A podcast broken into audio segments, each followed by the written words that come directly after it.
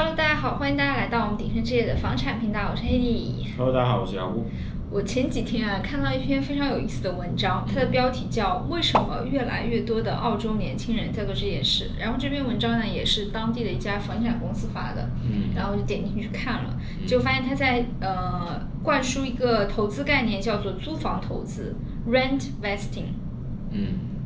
这个意思就是怎么说呢？就是年轻人第一套房子买自住房，呃，可能比如说你的预算不是很够啊，你买到东西不是很满意啊，嗯呃，可能比如说并不是离自己上班的地方很近啊，或者怎么样。然后他的建议就是说，那你第一套房既然选不到自己中意的，那你就去第一套房你就买投资房，你自己继续在自己觉得方便的地方租房。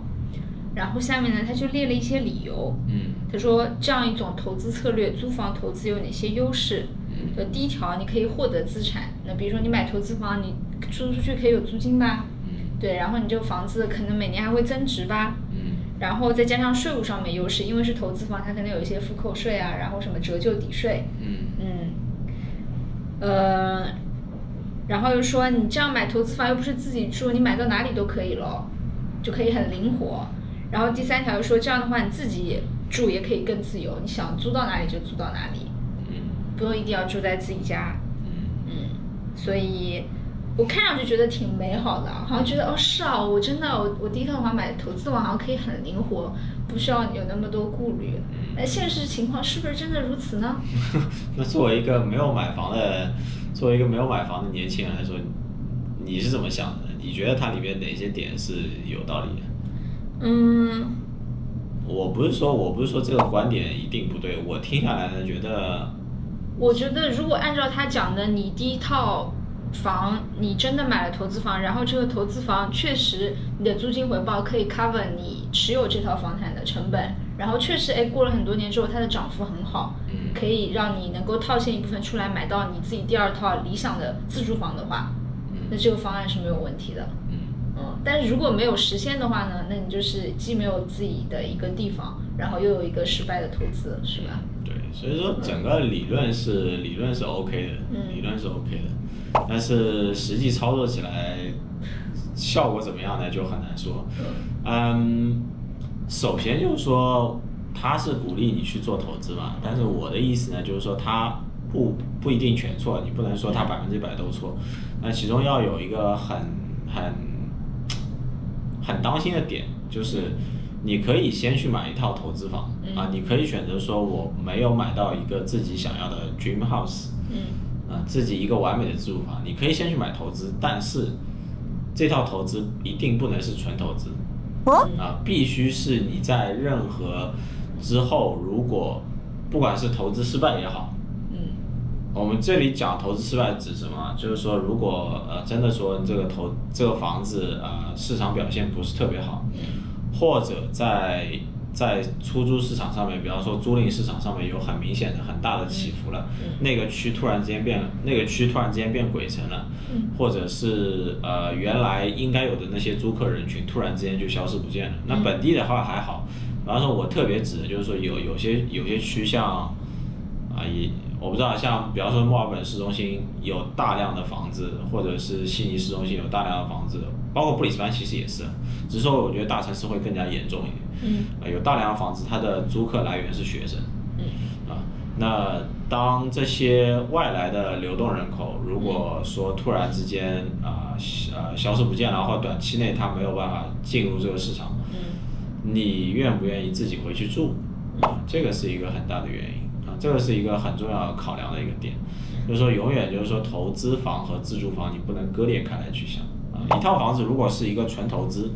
你完全不想自己完全不想住或者不能去住的，那他可能也不值得投资，是吗？那也不得不值得去投资。他可以说，OK，我先去，因为买不起自己的一套想要的一套大房子，我可以在一个我比较理想的、比较理想的一个区，我去买一个投资的小房子。嗯啊，或者说你可以先出租，你觉得我可以更省钱。比方说，这套房子我非常喜欢，但是呢，我自己住在里面呢，我每周的成本，假设说我的每周的成本是六百块钱，我把它租掉呢，我我可以让它以以以租养以租养贷嘛，嗯但是我在外面呢，我可以省一点。比方说我在外面，我可以和别人合租，嗯我可以，比方说每个礼拜我可以自己花两百两百五十块钱，嗯我觉得这种方法是对的，我觉得这种方法对。但是如果你的那个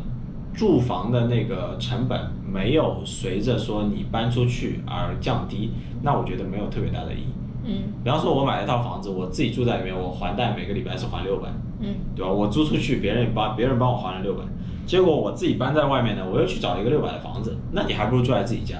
是不是？嗯因为投资房的话，你当你把它当你把它卖掉的时候，你是要交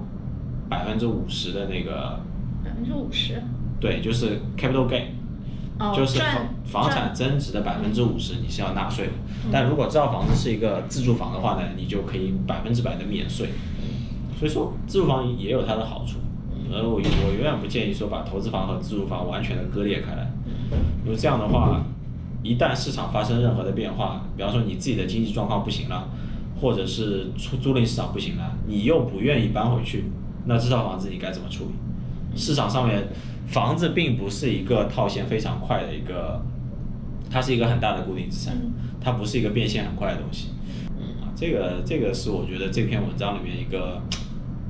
他可能没有提到或者不想让你去不想让你去思考的这样一个问题。对我读完的感觉是，买买买，他 OK 列出了你的问题，这个问题确实是事实啊，对吧？。对然后他给出了你一个完美解决方案，但省去了当中所有的过程。对，其实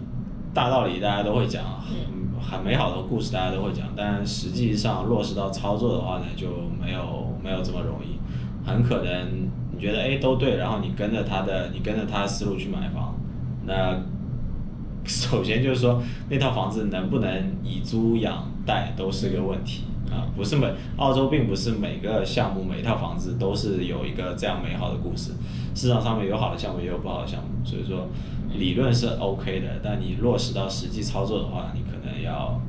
三思而后行。嗯。永远是要记住，一定要带着自住的想法去做投资，哪怕你是哪怕你真的去买投资房，嗯。啊，未来你想看这套房子你自己愿不愿意住，这这这个的这个东西，特别是对于刚踏上社会的年轻人，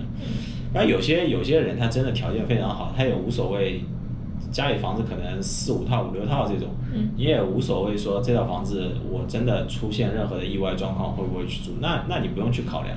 但是这篇文章它的一个落脚点是说一个年轻人，嗯他他如果不去买第一套自住房，去选择买投资房，可不可以啊？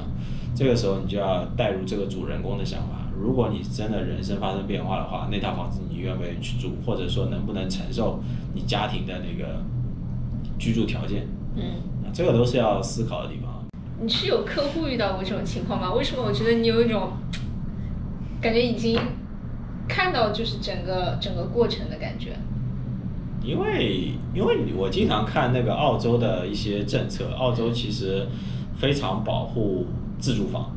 嗯它对投资房的保护其实并不是特别强。嗯。我我在看那个新州那个税改的时候，我也看到一条，它下面有一条说，就是说你可以选择不交不交印花税嘛，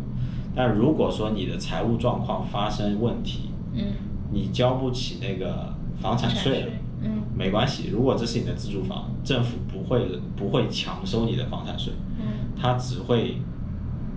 后收，就是当你财务状况发生改变的时候，它才会收。嗯就它会一直累积、累积、累积、累积。那你说我可不可以一直欠银行的钱？那那是可以的。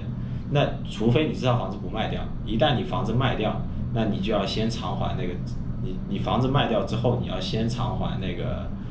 先偿还那个政府的钱。有其实总对，所以说总的来说就是，这是一个避风的港湾，就自住房是一个避风的港湾。可惜的是，每个人只能拥有一套。啊，对，那是肯定啊。那 社会要公平嘛，你不能大家都去囤房子，囤了五六套自住房，那肯定不行。其实其实是这个样子，所以说所以说我我我永远建议就是说，年轻人第一套那你可以选择去买投资房，嗯但这套投资房呢，在你呃人生发生改变的时候，你要愿意去住，那就没有问题。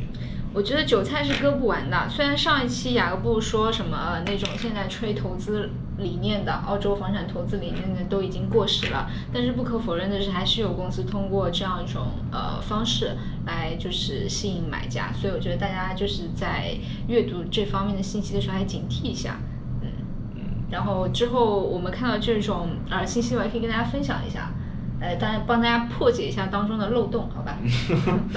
就要像 像鼎盛置业一样，就是比较 比较冷静一点。买房的时候比较冷静一点。我也希我我也从来不用那种很冲动性消费的那种那种方式去卖房，我觉得没有没有特别大的意思，因为卖完之后客户还会来找你，除非你就灰溜溜的夹着尾巴就跑掉了，嗯。或者说不跟那个客户联系，那没有关系，你可以去割韭菜。但如果你要在这个行业上面做的比较长久的话，你肯定要面对不单单是买房前的客户，你可能要面对买房之后的客户。嗯就是说，如果你用一个冲动性消费的方法去诱使你的客户去买房，嗯那你怎么样去面对一个